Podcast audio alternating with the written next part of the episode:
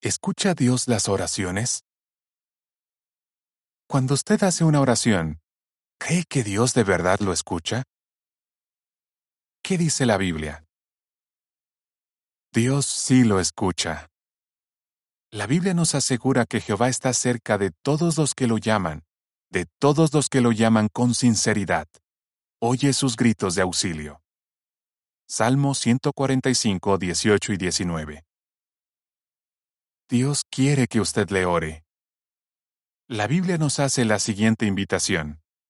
En cualquier situación, mediante oraciones y ruegos y dando gracias, háganle saber a Dios sus peticiones.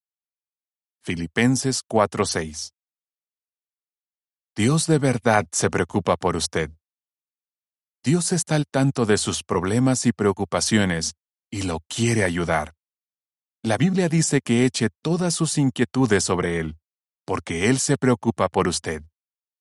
Primera de Pedro 5:7 Fin del artículo.